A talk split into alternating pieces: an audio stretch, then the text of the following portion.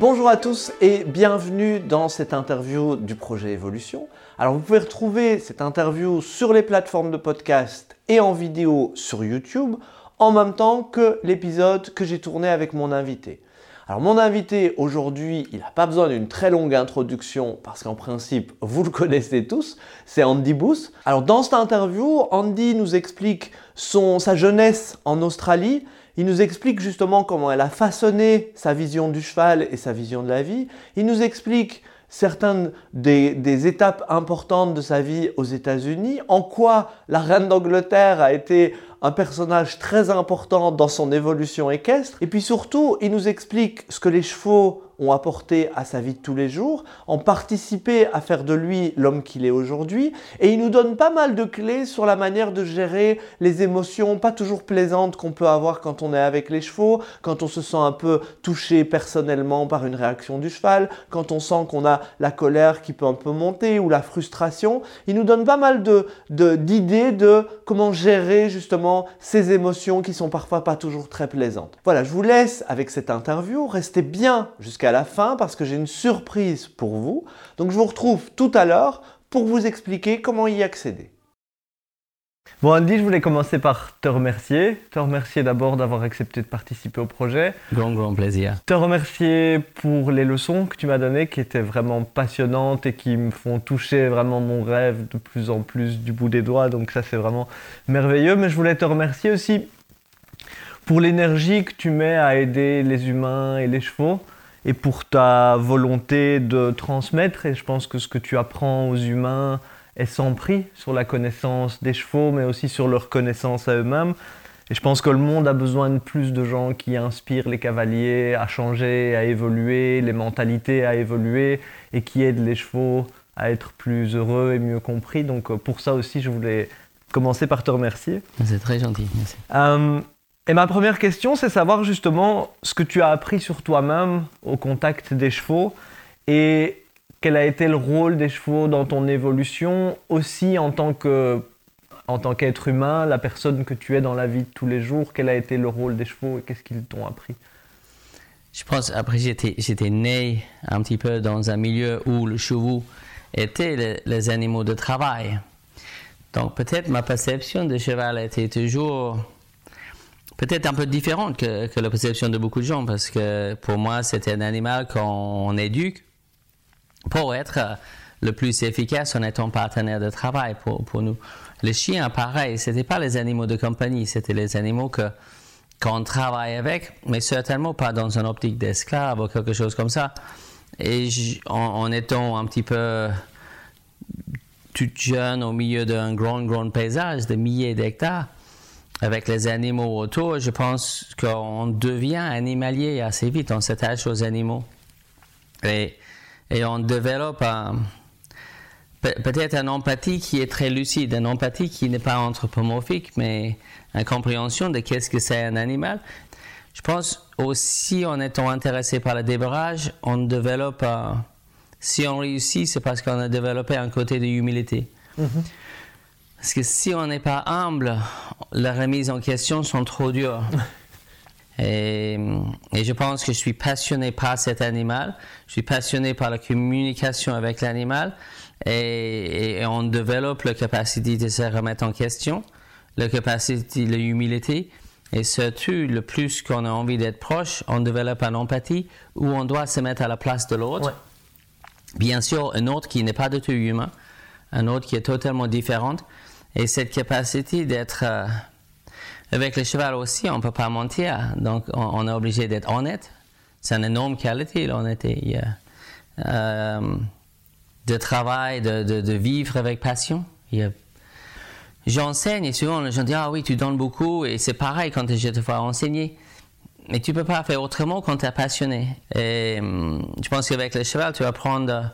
Bien sûr, je suis intéressé par l'aspect scientifique, l'apprentissage et tout ça. Donc, j'écoute mon cerveau, mais surtout avec le cheval, il faut aussi écouter ton cœur. Et je vois de développer cette capacité d'écouter ton cœur, d'avoir l'empathie, de se mettre à la place de l'autre, de se remettre en question, sans, sans, sans abuser, je veux dire, se mettre en question. Parfois, les gens, ils se culpabilisent tellement que euh, on peut se mettre en question sans qu'on ait besoin d'être dur avec nous. je, je, me suis dit, OK, peut-être j'aurais dû faire ci, peut-être j'aurais dû faire ça. Je vais me remettre en question, mais je ne vais pas non plus euh, faire une grosse déprime par rapport à ça. Je, le cheval m'a aidé à développer peut-être un optique sur la vie qui est euh, de d'avancer avec un correcteur de trajectoire. J'ai un objectif, j'ai un but, j'ai un schéma à suivre et la vie va continuer à, à changer parce que c'est limite la seule chose constante dans la vie, c'est le changement. Et ça, ça, change et le cheval est boiteux. Là, il y a un problème avec ci, là, il y a un problème de transport, là, il y a un et, et, et, tu, tu ajustes ton trajectoire, mais de manière lucide, claire, et pas trop réactif. Et tu dis, OK, il faut que j'améliore ça. Parce que là, j'ai été un petit peu trop. Euh, à ce moment, je suis, je suis trop dans l'urgence avec le chevaux. Je suis trop il faut que je, je devienne un petit peu. J'ai je, essayé de faire un petit peu moins, essayer d'accepter de, un petit peu moins. Ouh là là, maintenant je suis plus efficace parce que je suis en train de, de devenir trop gentil et j'accepte tellement peur que j'obtiens tellement peur. Et donc maintenant j'ai besoin d'être un petit peu plus exigeant. Ouh là, mais je suis. Et, et on est toujours en train de, de, de faire ça. Et c'est de développer un, un, type de correcteur de trajectoire interne où on dit, oh, il faut que j'essaie de rester au milieu. Et je pense que le cheval, c'est un très bon enseignant d'équilibre. Et je ne parle pas de l'équilibre que de l'équilibre physique, mais aussi de l'équilibre euh, émotionnel, et, mental. Et dire, euh, OK, euh, comment je peux rester émotionnellement mentalement et aussi physiquement le plus équilibré que possible. Et après, faire des correcteurs de trajectoire. Est-ce que c'est quelque chose que tu as toujours eu comme manière de fonctionner ou est-ce que tu es passé par des moments où tu te sentais très coupable et où il te fallait vraiment beaucoup de temps pour, euh, pour passer au-dessus d'une erreur que tu avais fait? Oh non, je pense que comme tout le, tout le monde, le nombre de, de fois où je, je, baisse le bras et j'ai dit, ah, je ne vais pas arriver. Euh, et parfois, je, je pense, c'est aussi, même avec le chevaux, parfois, tu as un cheval, c'est compliqué, c'est compliqué. Et, pendant la semaine, parfois, je, disais, bah, je reste assez calme parce qu'il y a toujours demain. Et il y a toujours demain, et pendant qu'il y a toujours demain, il y a toujours la possibilité. De, il y a toujours l'espoir. Pendant qu'il y a encore demain, il y a toujours l'espoir. Et si on va avancer, on est obligé de nous dépasser parfois. Si ce n'est pas juste le premier quelques débrages qu'on fait quand j'étais jeune, je me souviens, ça, demande un petit peu de mettre le pied dans le pédale et dire, OK, il est prêt, on monte. Et ça va aller, ça va pas aller, et parfois ça va pas. Et tu dis, ah, je ne suis pas doué avec le débarrage. Mais c'est évidemment, oui, tu n'es pas doué. Tu n'es pas assez fait, tu n'es pas appris tout ce qu'il faut apprendre. Il faut continuer à chercher, il faut continuer à chercher l'information, il faut s'améliorer et jamais penser que c'est gagné. Euh, et c'est de se remettre en question et dire, OK, moi j'ai vu une démonstration de Pat Pirelli, il est débrayé un cheval, c'était, c'était magnifique à voir. Moi, j'ai rentré chez moi, j'ai fait exactement pareil et j'ai cassé ma bras. Donc, évidemment, j'ai pas fait exactement pareil parce que lui, il n'est pas cassé son bras. Donc j'ai dit, OK, son truc ne marche pas. Il dit, mais on dit, écoute-toi bien, c'est pas possible, son truc ne marche pas. Ça marche très bien pour lui, ça ne marche pas pour toi, donc c'est toi qui ne marche pas. Et, et d'accepter ça, et dire, OK, bah, l'ego, il est pris en baffe, mais bon, il faut que j'apprenne, il faut que je m'améliore, il faut que je, persiste, et il faut que tu fasses les erreurs, hein, parce que tu veux le faire, c'est sûr. Et tu acceptes de faire les erreurs. un cheval, c'est une école de la vie qui est juste formidable. Et je bon, en restant persistant sur le plan, je pense qu'on est obligé de développer des qualités qui amènent vers, euh, qui nous mettent sur le chemin qu'on veut, bah, mais il faut quand même être persistant. Est-ce que tu as fait un travail spécifique sur toi-même, hors du, du, du, travail vraiment sur la technique équestre? Est-ce que tu as travaillé sur des choses spéciales sur toi-même pour améliorer la relation avec tes chevaux? Je pense que même sans, sans parler des chevaux, peut-être la première fois où je me suis dit c'est aussi mental, toute jeune, j'ai commencé à jouer un petit peu de tennis et je me suis dit en fait, si tu crois tu veux réussir ou tu crois tu veux pas réussir, en général, tu as raison. Et, tennis, c'est intéressant parce que c'est très très mental. il y a la capacité de jouer tennis, mais il y a aussi la capacité de rester déterminé. Et parfois, tu es derrière, et si tu baisses les bras, ben, c'est foutu. Maintenant, il faut essayer de monter et, et, comment dire, don't give up. Euh, ne jette pas l'éponge, mais vraiment continue. Et, ça, j'étais jeune quand je, jouais un petit peu de tennis et je me suis dit, tennis, c'est intéressant, c'est mental. Autant que physique, c'est mental. Et après, le rugby, rugby, c'est très, très, c'est demande énormément de courage et il faut rester en étant puissant, en étant agressif, très clair, très lucide. Et ça, c'était intéressant sur le développement personnel. J'ai trouvé que le rugby était une belle école. Euh, et, après, intéressant, euh, une vraie école de préparation mentale, c'était le rodéo. J'ai devenu intéressé par le rodéo. Et c'était vraiment euh, le jeune, des gars qui font ça, qui sont vraiment dans la réussite, comprendre, c'est obligatoire ils comprennent à quel point c'est un jeu mental. Et la manière qu'il visionnait ce qu'il veut faire, c'est impressionnant, la préparation mentale. Et la première fois que j'ai entendu parler de préparation mentale d'un livre qui s'appelle euh, Psycho Cybernetics, un livre par Maxwell Maltz, sur la capacité de, de, de, dire à ta, subconscience que maintenant je vais réussir et tu répètes et tu visionnes et tu regardes le film et c'est tellement clair dans ta tête et après tu fais ce que tu as vu. Limite c'est déjà fait, maintenant il faut juste le faire. Euh, de toute cette préparation mentale, j'ai trouvé ça extraordinaire. Et, ça, après, je me suis dit, euh, si je veux réussir dans le monde caisses, il faut que je prenne tout ce que j'ai appris sur la préparation mentale. Et après, bien sûr, je, je, posais la même question que tu es en train de poser là avec les gens qui réussissent et tu dis ok moi j'ai envie de réussir comment faire? Et Pirelli m'a dit bah à mon avis tu, tu, devrais aller faire un séminaire avec un gars qui s'appelle Anthony Robbins euh, il va t'aider à être plus sûr de toi plus à l'aise avec le micro tu veux parce que parfois je lui disais jeune je dis ah oui mais toi tu mets le micro et tu es très à l'aise avec ça je suis pas sûr que je peux faire il disait c'est juste dans ta tête tu vas tu, tu convaincs toi-même. Il dit, moi, je mettre le micro et c'est comme si, euh, si je, je, transforme. J'adore le micro. Je mets le micro et je vais, et je deviens la bête de scène. Et tout le monde peut le faire. Il y a plein de gens, et je rigole parce qu'il y a plein de gens maintenant, je fais un séminaire comme j'ai fait ici il y a quelques temps, et les gens disent, ah oui, mais toi, tu es un vrai showman. Et ça me fait rire parce que non, je ne suis pas. J'ai fait tout ce qu'il fallait pour être là. Euh, mais je n'étais pas né euh, à l'aise avec un micro. Et j'étais obligé, pour réussir, de, de, de, chercher l'aide. Je pense qu'on a tous Personne n'arrive tout seul. Donc, euh, moi, j'ai tourné vers le développement personnel, vers Anthony Robbins. Et après, les, années plus tard, je suivais d'autres et d'autres. Mais euh, je suis constamment en train de, chercher, de s'améliorer, de, on devient la meilleure version de soi-même et peut-être c'est un petit peu un cliché mais c'est important. Est-ce que tu vois un type de travail que les cavaliers devraient tous faire sur eux-mêmes pour s'améliorer dans leur relation avec les chevaux. Un travail qui ne soit pas forcément sur la technique pure mais, mais vraiment un travail sur eux-mêmes qui pourrait les aider.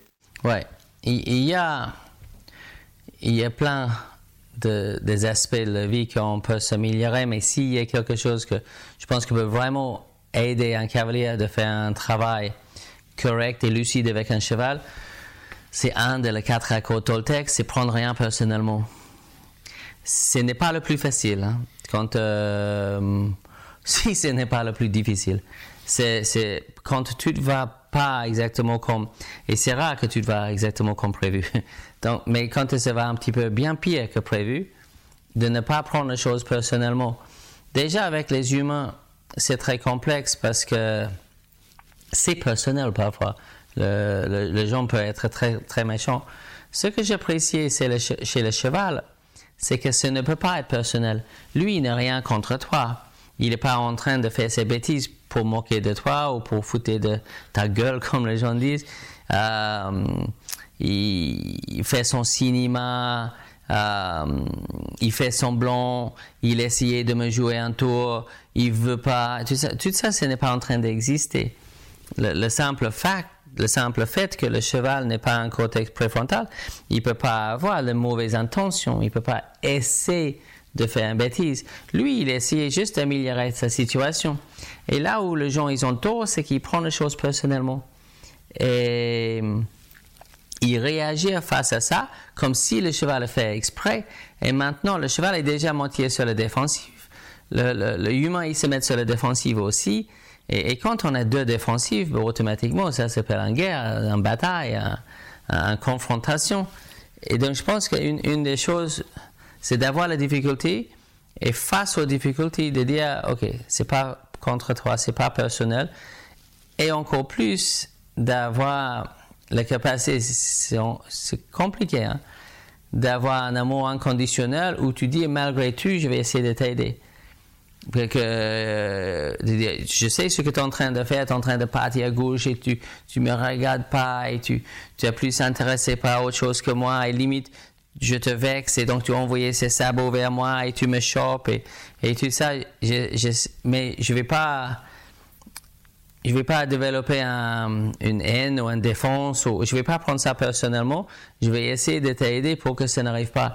Et je pense dans le plus grand exemple de la perfection de l'humanité, euh, je parle de, gens légendaires, je parle de Gandhi, je parle de Mandela, je parle de la meilleure, que malgré ce que les gens ont fait avec ces gens-là, ils sont capables ou de pardonner ou de dire ah, c'est juste parce qu'ils sont perturbés, euh, confus, ils sont pas mais je vais essayer de les aider. Et, je, trouve que cette qualité-là, il, est important de, ne prendre pas les choses personnellement et de, garder cet amour inconditionnel que malgré le fait que toi, tu n'es pas en très bon rapport avec moi à ce moment, moi, je vais essayer de t'aider. Et en aucun cas, aucun cas, je dis que ça c'est facile. Je pense que c'est la chose la plus difficile. Ça, je suis sûr que si les gens pouvaient, peuvent et je ne dis pas que j'ai perfectionné, hein. Mais si les gens pouvaient améliorer cet aspect de leur comportement avec le cheval, ils s'en sortent de, de, problématiques beaucoup mieux que s'ils se mettent en défense et commencent à être fâchés, colériques et tout ça. Je pense aussi que c'est très important pour nous, les hommes, parce que, que, nous, on a cette capacité, euh, on est fabriqué comme on est fabriqué, et là, quand on travaille, par exemple, avec un étalon, c'est deux hommes euh, et ce peut devient, ce peut dégrader. Tu es OK. Toi, tu es en difficulté. Euh, toi, tu es en difficulté. Parfois même, moi, je suis même en danger. Mais il ne faut pas que je prenne ça personnellement. Et quand il y a les difficultés, le danger et tout ça, ça devient rapidement la défense. Et, cet aspect-là, je suis sûr que quand tu es un jeune cheval en débrage et il est en difficulté, si l'humain pouvait dire, je ne prends pas ça personnellement, c'est pas ta faute, comment je peux t'aider, il s'en sort. Mais à partir du moment qu'il devient défensif, spécialement en disant les choses comme euh, il me respecte pas. Et là, euh, je suis le leader, je suis le patron, il me respecte pas. Ça parfois ça amène parce que j'ai eu, j'étais dans cette attitude-là, plus dans ma jeunesse. Et on va dans un bagarre vite. Je veux qu'il me respecte, je veux que il, me, je suis le, le patron je suis le leader et tout ça. Et peu, cette attitude, cette perception de choses peut amener l'humain, à mon avis, vers une confrontation. Et, on s'en sort mal, même dans un bagarre, même si on gagne, on perd. Parce que le, risque associatif, c'est trop important. Et après, le cheval, il se perd en confiance et, et tu veux qu'il te suive partout et qu'il trouve que c'est confortable avec toi. Mais en même temps, tu as perdu tellement parce que tu es en colère avec lui et tes, réactions n'étaient pas bonnes.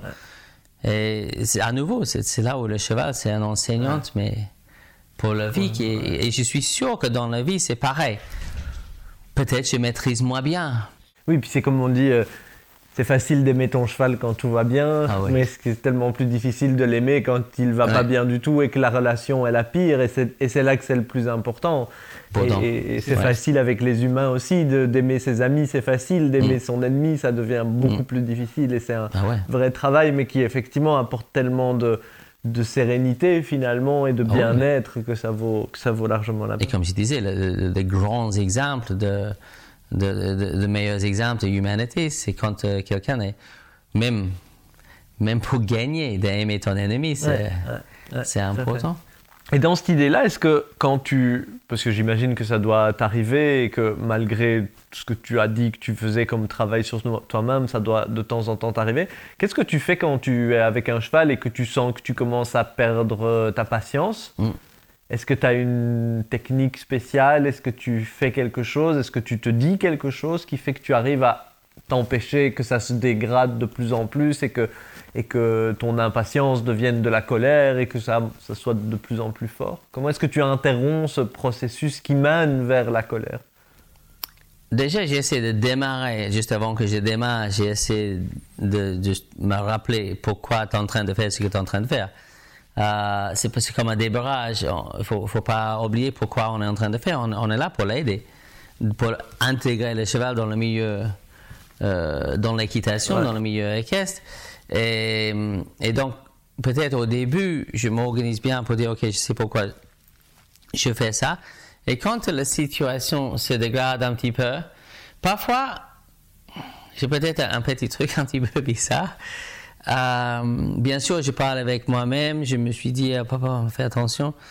Euh, parfois, je donne au cheval un nom, euh, Baby, ou là, parfois, je dis Snoopy. C'est un, un, caractère de Disneyland ou quelque chose. Mais, mais quelque chose que tu peux pas ne pas aimer. Et, souvent, j'interprète les choses. Je sais qu'avec certains de mes chevaux, Stormy, elle est quoi, 21 ans, et je, dis toujours baby, good baby girl. Mais ce n'est plus un baby girl, elle est 21 ans. Mais pour moi, oui, j'interprète l'animal un petit peu comme un baby. Euh, euh, bébé, comme on dit en français. Et, et aussi, oui, de, de, de, garder cette image d'innocence. Euh, oui, L'innocence est toujours là. Il est difficile de voir parfois, spécialement quand on est un petit peu menacé et tout ça. Mais je pense d'essayer de voir au travers de la problématique et voir que le cheval, il est par définition fondamentalement innocent. Et, et il ne peut pas être coupable. Et si je peux juste me rappeler que lui, il est innocent, ça m'a ça m'aide beaucoup. Je dis pas que je gagne, hein. moi je, je, sens que ça monte. Je dis ah mais là il faut vraiment que ça commence à aller mieux parce que spécialement en public et tout ça tu te mets en pression et après tu dis mais toi tu t'en fous le public hein. le, le, quadrupède là est royalement il est il est là dans son propre galère et ça ça, ça m'aide je dis pas que c'est gagné et parfois oui parfois je, je me suis dit ah j'étais pressé donc j'ai commencé à aller trop dur avec lui et et après, j'ai laissé m'emballer un petit peu dans les émotions de d'urgence et de frustration. Ah, et on culpabilise et on dit, OK, bon, arrête de faire ça, ça sert à rien. Mais tout le monde passe par là. Après, toujours, il y a toujours demain. C'est super intéressant ce que tu dis avec euh, de leur donner des petits noms rigolos. Parce que finalement, c'est en développement personnel comment ils interrompent des, des, des, patterns, des schémas dans lesquels les gens sont bloqués depuis des années en, en, en amenant quelque chose de complètement différent qui mm. vient casser le, le, cercle vicieux dans lequel tu es pris. Quoi. Et c'est vrai que c'est super intéressant de prendre un nom qui est tellement comme Snoopy, qui est tellement rigolo que tu peux pas en même temps être fâché et en même temps rigoler. Et, et, ça, vient, ça vient vraiment casser. C'est vraiment intéressant ça, parce que c'est vraiment quelque chose d'utilisable euh, par tout le monde et, qui peut vraiment et faire... ça euh, arrive relativement inconsciemment parce que moi, je n'ai pas, quand j'ai commencé à travailler avec ton talent, je n'ai pas décidé que c'était Snoopy, c'est juste, c'est sauter ça. Et, euh, tu as un peu répondu en disant que, que, que, tu abordais le cheval en, pensant à, à, pourquoi tu fais ça et mm. que tu te le rappelais avant. Est-ce que tu te prépares d'une manière autre chose que tu fais avant d'aborder un cheval ou tu te prépares d'une manière spéciale avant d'aller vers les chevaux? Je suis très à l'écoute de la respiration du cheval, qui est un vrai baromètre de sa stress et son état émotionnel, mais j'ai aussi j'ai concentré sur le mien un petit peu au début de séance et pendant la séance, de voir est-ce que tu respires, est-ce que tu as prise dans les émotions. Mais quand je travaille un cheval, je pense que je mets en état approprié assez facilement sans que je fasse une grosse préparation mentale. Quand je vais avec un cheval en public, par contre, Là, j'ai fait une vraie préparation mentale. Là, je me sépare du monde. J'ai besoin juste quelques instants avec moi. Euh, la musique, ça m'aide beaucoup. J'ai des musiques qui j'ai quand même utilisé un petit peu comme encre. Ça veut dire la musique que j'ai écoutée dans certaines situations très précises et j'utilise cette musique-là pour me mettre en état. Euh, pour retrouver le même état d'esprit grâce à cette musique-là. J'ai même, euh, j'ai même des mouvements, des mouvements physiques qui sont devenus des encres où je, dis ok, je, je et j'ai eu l'avantage parfois d'être dans la situation où tu dis là, je suis dans ma rêve, je suis en train de faire la nuit du cheval avec Stormy devant 5000 personnes, je suis en train de, de, vivre ma rêve. Je vais faire cette petite mouvement et je vais repenser de cette situation, cette place, et je vais refaire ce mouvement dans d'autres situations et essayer de redéclencher cette émotion et cet mouvement que je, chacun, chacun fait son truc. C'est très intéressant, je m'excuse, je t'interromps, mais c'est vraiment hyper intéressant parce que c'est du conditionnement comme pour le cheval ah finalement. et, beaucoup de. Il y, a, y a des cavaliers aujourd'hui qui critiquent, le, qui n'ont pas bien compris ce que c'est le conditionnement hmm. et qui pensent que du coup ça rend le cheval comme un robot alors hmm. que c'est pas du tout le cas et que c'est juste le même principe, c'est mm. pouvoir à volonté finalement déclencher mm. des mouvements, mais aussi des états émotionnels qui sont associés, et que nous, on peut tout à fait jouer avec ça, effectivement, parce que l'ancrage, c'est quelque chose que je connais, et je voulais te laisser le développer, mais, mais c'est vrai que de pouvoir avoir une musique et qu'on sait que j'écoute cette musique, c'est associé avec un super état d'esprit où je suis à mon maximum, c'est hyper précieux de pouvoir déclencher ça à volonté, euh, et comme le fait après que tu dis avec Snoopy, c'est la même mm. chose. Ça déclenche le fait que, mm. ah oui, c'est un cheval innocent, il mm. est mignon, j'ai envie de sourire, et que ça peut casser une émotion et on est au lieu de subir les émotions qui nous arrivent du coup on a des moyens de pouvoir choisir l'émotion dans laquelle on est et que le conditionnement c'est nous qui aidons le cheval à choisir l'émotion ou le mouvement qui lui conviendra le mieux à ce moment-là quoi et un peu dans cette cette idée-là parce que c'est toujours une question d'équilibre et avec les chevaux, il y a, et je trouve que ça c'est quelque chose aussi que tu as une grande capacité à être assertif avec les mm. chevaux sans être agressif ou brutal. Mm. Et l'assertivité finalement c'est savoir dire non. Quand, mm. quand c'est le moment de dire non, c'est être capable de dire non et de garder cette position-là. Et bah, je voulais te demander si tu ressentais de la culpabilité par rapport à ça, mais on, y a, on en a déjà suffisamment parlé. Je pense que je, me pose la question, est-ce que ça, c'était trop dur Est-ce que j'aurais dû pas faire ça dans une autre manière? C'est les mêmes questions que je pose avec ma fille. C'est ce que j'allais te demander. Voilà. Si, si, si, tu faisais un lien entre la capacité à dire non avec les chevaux et avec les humains, et est-ce que l'un, est-ce que le fait d'apprendre l'assertivité avec les chevaux t'avait aidé avec les mm. humains à, à, à, ne pas te laisser dominé par les demandes des autres mm. finalement? Totalement. Et, et en plus, euh, là, c'est ma fille. Elle est qui a 4 ans, bah, hier. Elle est qui a 4 ans. Euh, elle est très mignon et tout ça, mais il faut quand même que je, reste sur le fait qu'il y a des règles, il faut dire non. Et, et parfois, tu vois qu'elle va pleurer. Tu dis, ouais, bon, est-ce que j'étais trop ferme? Est-ce que j'aurais dû faire ça différemment? Et avec le cheval, c'est pareil. On est toujours, on vit sur un caractère de trajectoire. La vie, c'est pas, euh, on dit, c'est pas un fleuve tranquille, mais ce n'est pas non plus un, fleuve très bien défini. C'est en ricochet entre des rives.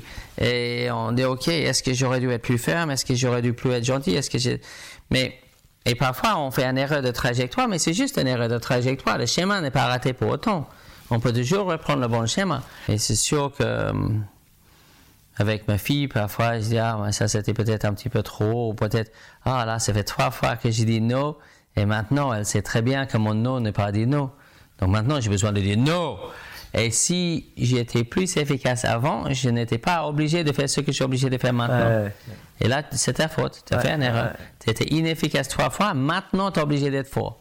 Parce que tu n'étais pas clair donc, euh, ah, mais c'est là où c'est le, côté le plus fascinant de tout le truc. Ouais. Avec le J'aime bien cette idée de vraiment de naviguer entre les erreurs finalement et de rebondir d'une erreur à l'autre et, mm. et d'accepter ça à l'avance aide déjà à mm. ne pas se culpabiliser. Euh. Et justement, c'était ma question suivante justement par rapport à la peur de faire des erreurs, parce qu'il y a la culpabilité une fois qu'on a fait des erreurs, mais il y a le fait d'avoir peur d'en faire qui peut qui peut nous arrêter beaucoup et faire qu'on ne fait plus rien finalement mm, parce qu'on a toujours peur de, de faire des erreurs.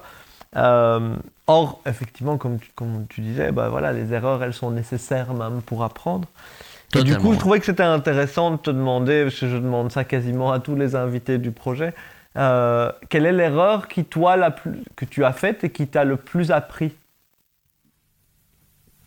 Je pense que peut-être l'erreur de se retourne un petit peu sur ce que j'ai dit avant, l'erreur d'avoir pris les choses personnellement.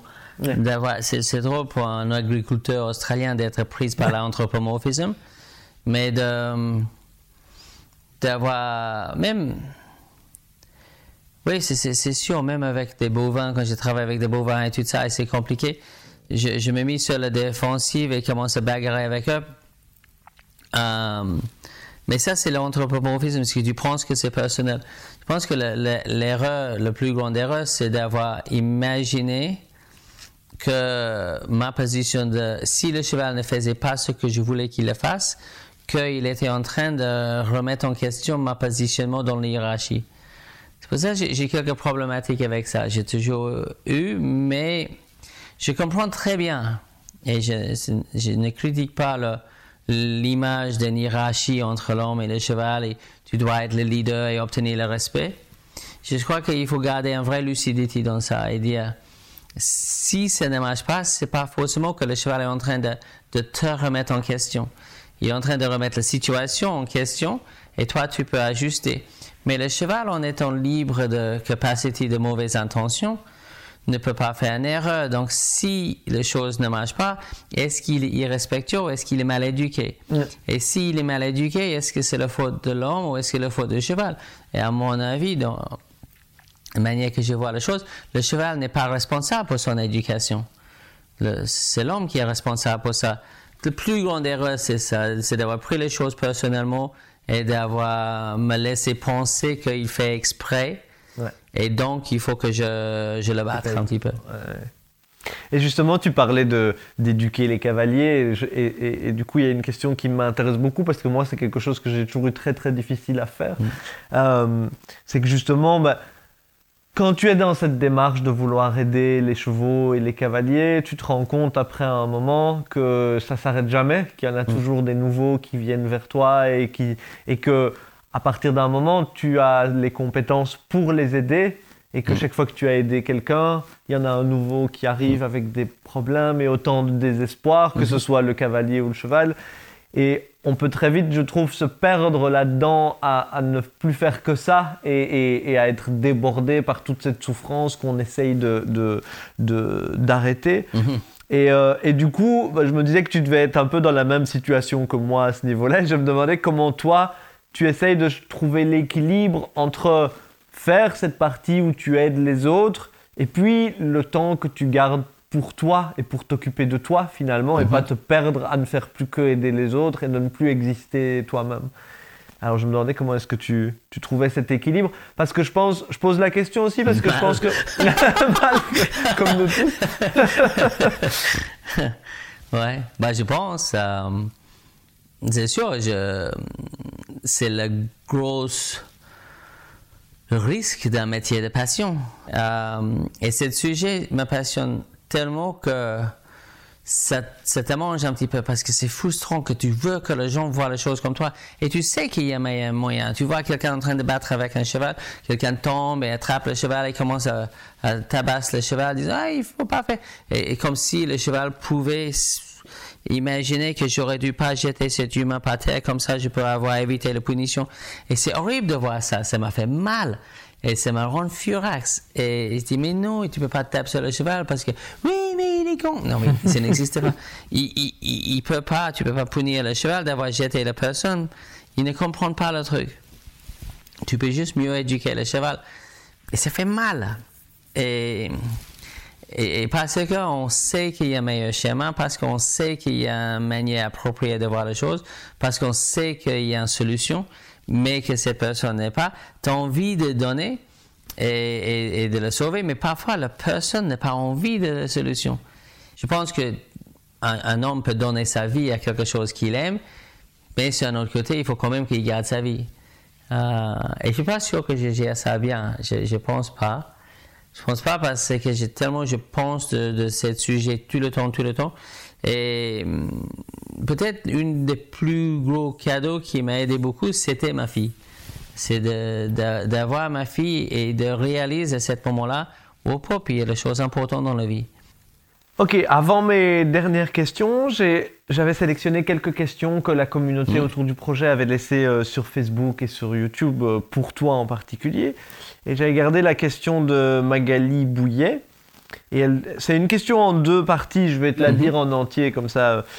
Euh, elle te demande quels sont les codes que tu as mis en place avec les chevaux et s'il y a des codes que tu as mis en place avec les chevaux et qui te servent aussi dans la vie de tous les jours avec les humains c'est sa première partie. Et elle demande aussi si tu as la même approche avec les chevaux difficiles ou qui ont un passé compliqué qu'avec les chevaux normaux? Ou si tu fais des choses différentes. Dès le départ, tu les approches d'une manière différente? Mm-hmm.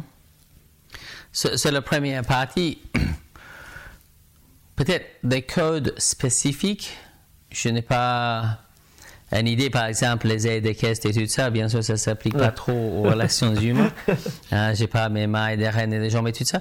Par contre, euh, si on dit que la communication avec le cheval au sol, c'est une communication non verbale, oui, je, j'essaie d'être très clair dans, dans le langage non verbal. Et, et, et je, je pense que, donc, il y a le langage non verbal et tout ça. Code, peut-être pas. Philosophie, oui. Euh, comme on a parlé un petit peu avec, euh, par rapport de la relation avec ma fille et tout ça, d'être le plus clair que possible. Je trouve que la clarté, c'est très important. À nouveau, je touche un des, des accords Toltec, mais soyez impeccable avec tes paroles. Si tu dis que ça, tu fais ça. Si tu engages, tu le fais. D'être honnête, de toujours faire ton meilleur et tout ça. Mais, mais ce n'est pas un code et c'est quand même une philosophie comme avec le chevaux, de dire ça c'est permis, ça c'est interdit, et ça c'est les limites, et ça, et, être très très clair. Si je dis reculer avec un cheval, il faut que j'obtienne la réponse. Si je dis que je vais faire ça, il faut le faire. Euh, donc essayer de, de prendre les engagements sérieusement, de et, d'être euh, honnête. Je pense honnêteté avec le cheval, c'est très très important de ne pas dire ça va pas te faire mal, ça va pas te faire mal, ah, ça te fait mal. Euh, et, c'est plutôt la philosophie de l'homme de cheval, j'applique dans toute ma vie. Tout ce qui est la philosophie d'un homme de cheval, ça s'applique dans tout ce que je fais à tous les jours. Euh, soit par l'empathie, soit par l'honnêteté, soit par le côté assertif, d'être noir et blanc et pas gris. Euh, et de dire à quelqu'un quand ça va pas, que ça va pas. Mm. D'avoir le courage de le dire et pas laisser manger par la situation. Donc, il y a, je pense que la qualité qu'on trouve quand on essaie d'être le meilleur homme de cheval que possible, automatiquement, c'est la qualité qu'on trouve quand on essaie d'être le meilleur homme que possible. Mm, euh, par rapport le chevaux difficile et normaux, non, je, je n'approche pas le chevaux dans la même manière. J'ai le même, je sais que tout le chevaux, le, cheminement cognitif, c'est le même. La manière qu'il apprend et comprend. Le problématique avec un cheval difficile, c'est qu'il a probablement appris quelque chose qu'il ne fallait pas. Il n'a pas inventé le truc tout seul. Euh, donc, il a appris, il a testé un comportement où la bonne solution était pas assez renforcée ou la mauvaise solution était trop facile, donc renforcée. Et donc, le cheval a appris quelque chose qu'il fallait pas. Et maintenant, j'ai besoin de rendre la mauvaise solution difficile et la bonne solution facile et faire en sorte que je trouve un équilibre quelque part là-dedans.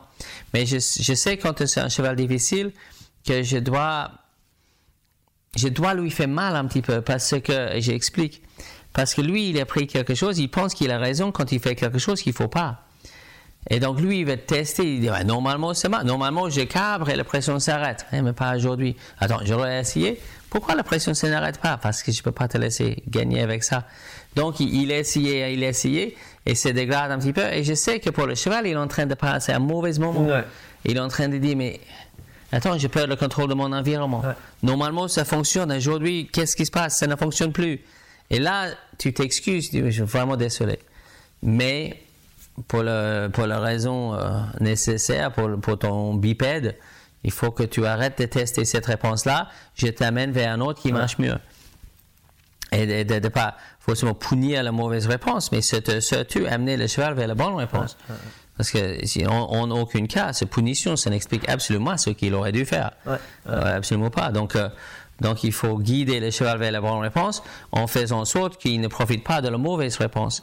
Et, et là, quand le cheval est difficile, tu sais que c'est une rééducation, qu'il a pris quelque chose qu'il fallait pas, et automatiquement, il va passer par un mauvais moment. Ouais. Donc, j'ai essayé d'être un petit peu plus, peut-être, sympathique avec ces chevaux-là, sachant que je suis vraiment désolé appris que, que par erreur humaine, tu as appris Ouais.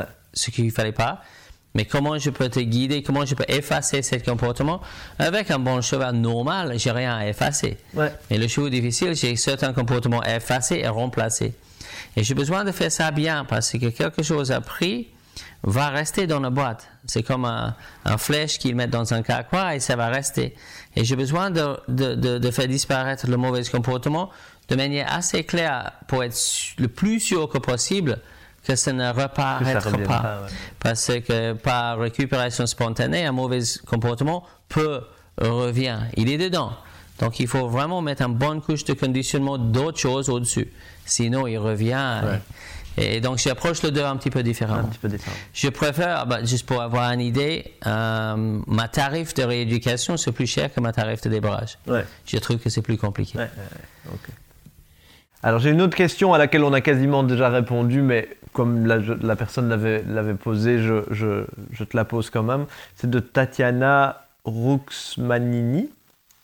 Euh, et elle demande comment identifier ses propres failles émotionnelles et les travailler. Elle te demande ce que tu penses de la méditation, la sophrologie ou la préparation mentale.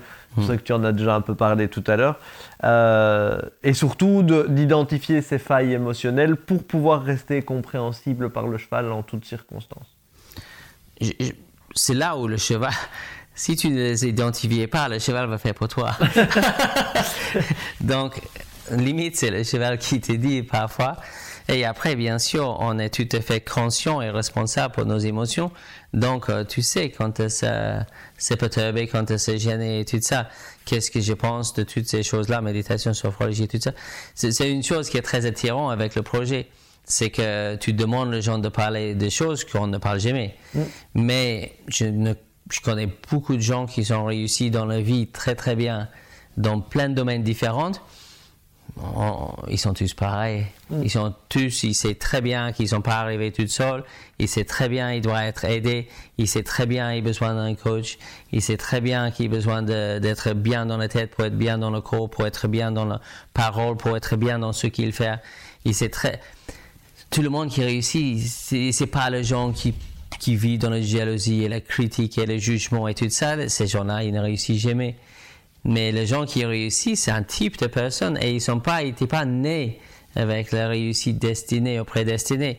Ils ont travaillé sur eux-mêmes et ils sont réussis. Qu'est-ce que tu appelles réussite pour, euh, Parce qu'il y a des gens que, Ouais. surtout en Europe, euh, le, le- le terme réussite peut arrêter. Alors je vois très bien moi ce que tu veux dire, mais, Ouais. mais pour, pour, euh, pour la, la clarté de, de ce que tu disais, toi tu vois ça comment, la réussite?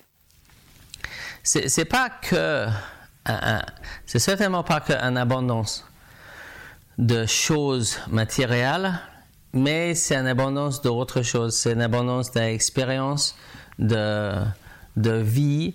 Après, c'est peut-être euh, un petit peu, c'est pas très profond, mais j'imagine la vie comme un livre et je veux que cet livre, il est très intéressant à lire. Et la réussite pour moi, c'est que quelqu'un prend le livre, euh, on dit, et il lit le livre et il dit Ah, waouh, quelle vie extraordinaire, quelle vie exceptionnelle, quelle vie euh, merveilleuse. Et, et c'est c'est ça que le chapitre, parce qu'il y a beaucoup de chapitres dans la vie, et que chaque chapitre soit extraordinaire, et que si quelqu'un dans 300 ans, il va dans une bibliothèque et il trouve un, sur un étage un livre, il tire le livre, il dit Ah, regarde, il y a un livre ici, il s'appelle on dit bout. Je, je ouvre le livre et il commence à lire, il dit Ah, waouh, ah, ah, après il a fait ça, et après il est parti là-bas, et après il a appris le français, et après il a fait Ah, waouh, et c'est c'est une, c'est une aventure. Et la réussite pour moi, c'est que ce livre soit rempli des expériences, des émotions et des choses extraordinaires. Et donc quand j'imagine la réussite, je pense souvent de cette livre. Il faut que cette livre soit extraordinaire. c'est super intéressant parce que c'est finalement le livre peut être passionnant indépendamment des expériences, qu'elles soient bonnes ou mauvaises. Et je pense qu'on a vite tendance à mettre la réussite comme euh, l'extérieur est très beau, même mm. si l'intérieur est très mauvais. Et je pense que la vraie réussite, à mon sens, c'est le contraire. C'est que quel que soit l'extérieur, mm. l'intérieur reste bon et beau et, et, dans le développement. C'est sûr. Et c'est sûr par rapport de le, le vu le, le vie comme un livre qui est formidable à lire des chapitres où, ça va pas, ça, fait partie de ce livre et qui rend ce livre formidable. il, est nombreux. Il y a un autre livre en anglais, A, Fortunate Life, un, vie fortunée. Et le gars, il se vit le, le, Première Guerre mondiale assez jeune. Et, c'était horrible ce qu'il a vécu. Mais pour lui, c'était, j'ai survécu ça, donc maintenant j'ai une obligation de, de, de profiter de ma vie parce que c'est quand même un cadeau, j'aurais dû le perdre et de, de, voir la mauvaise expérience et de dire où est le cadeau dans ça. Et c'est une phrase, Catherine, elle dit régulièrement, et parfois, quand quelque chose se passe mal, c'est très difficile de voir où est le cadeau. Où est le cadeau dans ça? Et un échec, moi je ne connais, je pense que je connais pas personne qui ait réussi dans sa vie sans avoir des échecs. Donc, où est le cadeau? Bah, Pas cet échec-là, il est appris un truc qui l'a amené vers une réussite. Après tout ça, si euh, c'est une question que j'adore poser et que je pose à tout le monde, euh, si au, le dernier jour de ta vie, tout imaginons que tout ce que tu as fait, tout ce que tu as écrit, tous tes DVD mm. devait disparaître, il reste plus rien, et tu peux juste laisser trois conseils pour les cavaliers et trois conseils pour ta fille, qu'est-ce que ce serait? Je ne sais pas pourquoi ce mot il revient toujours, le, mot empathie. C'est peut-être le mot sans que je parte un petit peu au, sujet trop loin. C'est peut-être le mot qui aurait dû éviter une guerre et sauver une planète. Le mot empathie, c'est de voir le, positionnement des autres. Euh, et, même quand j'ai quelqu'un en confrontation avec moi, la capacité d'empathie va t'aider à comprendre son point de vue. Je peux, oui, ça me plaît pas que tu n'es pas content avec moi, mais je peux comprendre ton point de vue. Point de vue. Donc je pense que c'est empathie, euh, passion. Euh, faut absolument faire quelque chose qui te passionne. Si ce n'est pas le cas, change, merde. C'est pas, la vie est trop courte pour ne pas faire quelque chose de passionnant. Tu peux pas. Donc, si je disais quelque chose à ma fille, euh, oui, c'est empathie, comprendre les autres. Tu ne, tu n'es pas seul sur la planète. Il y a plein de points de vue différents. Euh, toi, tu vois un 6 et la personne de l'autre côté, il voit un 9.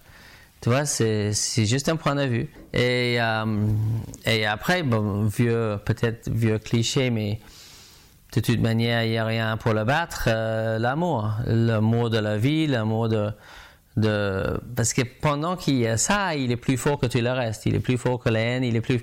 C'est, encore, ça, revient de quelque chose qui est dans le, qui est dans le cœur. Mais même si euh, peut-être un, un cowboy australien et tout ça, on n'imagine pas, je pense que c'est, quelque chose... J'ajoute ça, j'ai, dit j'ai ma toi parce que j'ai eu toi. Euh, et, dit c'est l'empathie, la passion et l'amour. Euh, je vais ajouter ça la gratitude parce que parfois quand on a tout ça, on peut oublier d'être content de l'avoir. Et je pense que ça c'est peut-être un bêtise parce que moi je sais que parfois consciemment, et c'est devenu un rituel qui m'a aidé beaucoup. J'ai eu des moments, malgré peut-être tu vois, la vie de quelqu'un, tu penses, ah oui, lui, il réussit super bien dans la vie, c'est hyper facile pour lui. C'est probablement pas le cas. Et que moi, j'ai eu des moments, je voulais acheter ici, mais j'ai eu des problèmes de finances, et est-ce que ça va aller, est-ce que si? Donc, le gros moment d'inquiétude. Et donc, j'ai commencé à de, de, problèmes de sommeil. Et une des choses qui m'a aidé beaucoup avec le sommeil, c'est d'aller au lit et mettre ma tête sur l'oreiller, et c'est devenu un rituel maintenant, je fais chaque nuit. Euh, j'écoute, je mets ma tête sur l'oreille, je ferme mes yeux et je pense de toutes les choses qui étaient fabuleuses aujourd'hui. ah, c'était fabuleux d'avoir réussi de faire ça avec, avec le cheval, avec Pierre. Ah, c'était fabuleux le, petit moment que j'ai passé avec Stormy. Imagine 21 ans ensemble. Ah, c'était fabuleux de monter mon pote euh, et, et réussi de faire les choses malgré son âge, de faire de bonnes choses avec le physique. Ah, c'est fabuleux que de, voir des élèves euh, se régaler, de prendre des cours et de, sentir des, des émotions et des mouvements équestres. C'est, il y a tellement de choses merveilleuses qui passent dans la journée. Et je suis convaincu que tu te lèves le matin dans un état qui est totalement différent quand tu dors avec gratitude que quand tu dors avec oh putain mais comment je vais faire demain? Il faut que je fasse ci il faut que je fasse ça. Oh mais je suis débordé je vais jamais arriver. J'ai 5000 choses à faire. Oh, j'ai même pas vraiment le temps de dormir. Je devrais aller faire ça. Oh je n'ai pas fait ça. Oh, regarde ce que j'ai oublié. Et c'est, méditation c'est une manière de calmer le cerveau mais peut-être méditation c'est quelque chose que je ne maîtrise pas pour l'instant parce que c'est un petit peu euh, turbulent là-dedans. Mais gratitude, ça aide. Gratitude, c'est une des choses où je, si je peux juste me souviens, même si j'ai besoin de faire consciemment, que j'espère un jour ce n'est pas le cas, un jour je sens la gratitude en permanence, mais même pour l'instant, consciemment, de, de, de passer ce moment de gratitude avant de dormir et je dors mieux. C'est une forme de méditation, hein, la gratitude. Mais la gratitude, c'est très important. Donc, euh, l'empathie, le, passion, de suivre ta passion, euh, de, de, vivre avec l'amour, pas juste aimer deux personnes et tout ça, mais déjà juste la chance d'être euh, euh, d'être là. C'est extraordinaire. Et ça, c'est pas arrêté. Hein? Ça, demain, ça peut plus être le cas. On ne sait pas. Donc, de, toujours avoir l'amour pour tout ce qu'on a et la gratitude qui va avec. Alors ma toute dernière question, c'est savoir quelle est, à ton sens, ta mission sur Terre, ce pourquoi tu étais fait et, le message que tu veux faire passer à travers ce que tu fais. Je pense qu'il y a plusieurs niveaux sur, sur cette question-là. Je peux dire, la chose peut-être qui me gêne dans le milieu équestre, c'est les accidents. Je me suis dit, il y a tellement des accidents qui sont évitables si je pouvais diminuer les accidents. Aussi, je trouve qu'il y a beaucoup de chevaux qui, qui se terminent mal. Euh, ça peut être l'abattoir, mais ça peut être autre chose, la difficulté, la confusion, le stress, la maladie et tout ça.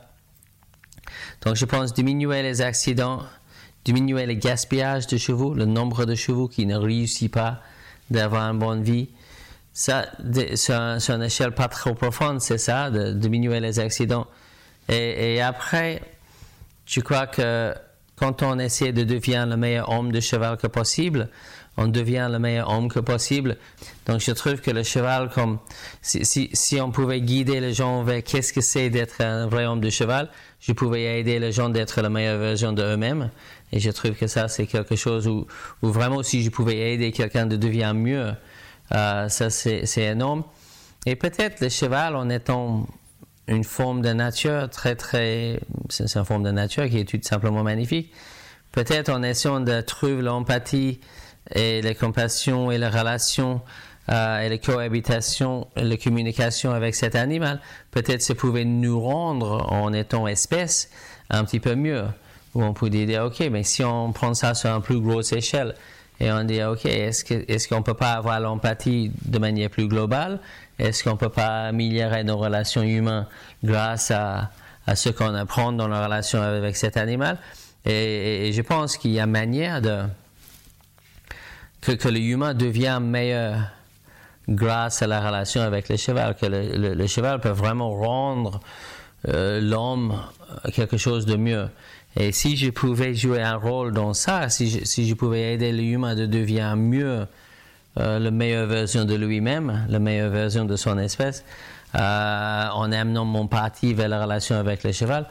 Je pense que c'est énorme, mais, mais déjà de, diminuer la, confusion chez cet animal, je ne sais pas pourquoi cet animal il touche le cœur de l'homme autant, parce que c'est vrai que le cheval c'est quelque chose qui touche le cœur de l'homme, mais si on pouvait améliorer la relation avec lui, peut-être on pouvait améliorer nous-mêmes.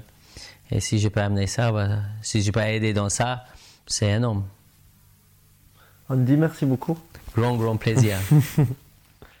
Voilà, merci d'avoir écouté cette interview. J'espère qu'elle vous aura apporté de nouvelles clés. Et si c'est le cas, n'hésitez pas à laisser un commentaire pour me dire ce qui vous a marqué et à la partager pour que d'autres cavaliers puissent profiter des enseignements de mon invité. Comme je vous l'ai dit, j'ai une surprise pour vous et je vous invite à vous rendre sur le site du projet Évolution à l'adresse projet-évolution.com slash Andy.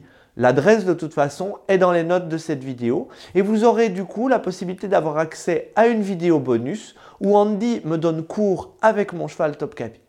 Et moi je vous dis à très bientôt pour une nouvelle interview.